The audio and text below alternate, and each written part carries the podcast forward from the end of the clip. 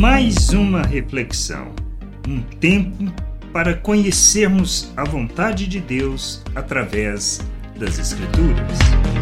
Bem-vindo a mais esta reflexão. A certeza que devemos ter, que precisamos ter, não podemos duvidar. Assim como está no Salmo 23, nós temos que observar também o Salmo 46, pois diz o seguinte, lá nos versículos 1 a 3: Deus é o nosso refúgio e fortaleza, socorro bem presente nas tribulações.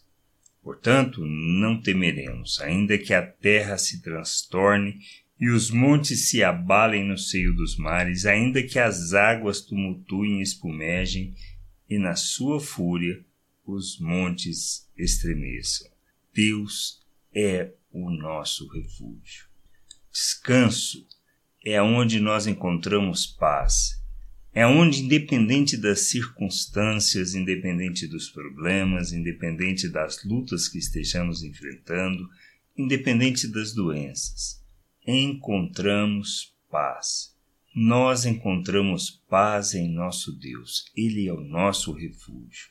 É como diz no Salmo 23: a sua vara e o seu cajado nos consolam, mesmo que estejamos passando pelo vale da sombra da morte. É isso que a gente precisa ter um entendimento claro, independente das situações. Ele é o nosso refúgio. Como nós aceitamos, como nós temos esta convicção, pela maneira como ele nos conduz no dia a dia, nos ensinando, nos falando. O que a gente precisa entender é: não seremos poupados das situações.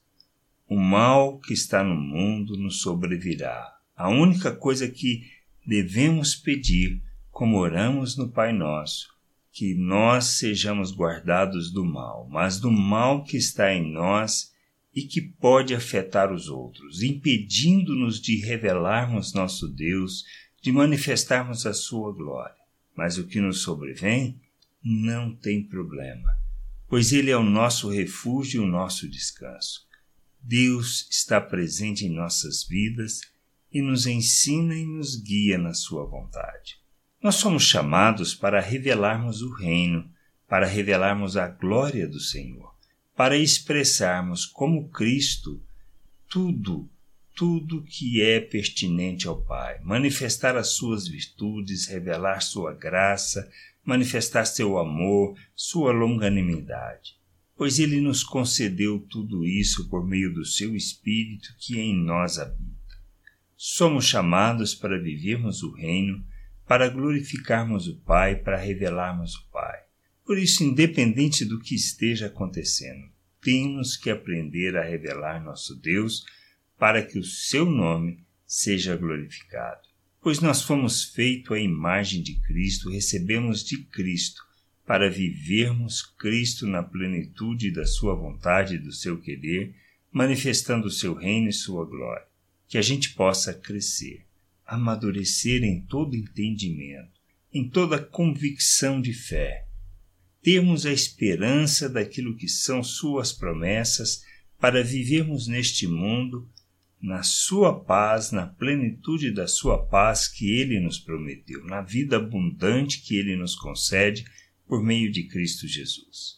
Que a gente possa entender isso e caminhar para a maturidade, para revelarmos Cristo através das nossas vidas em todas as nossas relações, da maneira como nós vivemos e andamos neste mundo. Que possamos crescer em entendimento, em compreensão, expressando o Senhor a todas as pessoas, para a glória e louvor do seu nome. Graça e paz sobre a tua vida. Amém.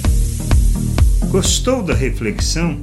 Compartilhe. Não deixe de ler as Escrituras Medite para poder crescer no conhecimento e vontade de nosso Deus e nosso Pai, para que, conhecendo o Senhor, possa o revelar ao mundo.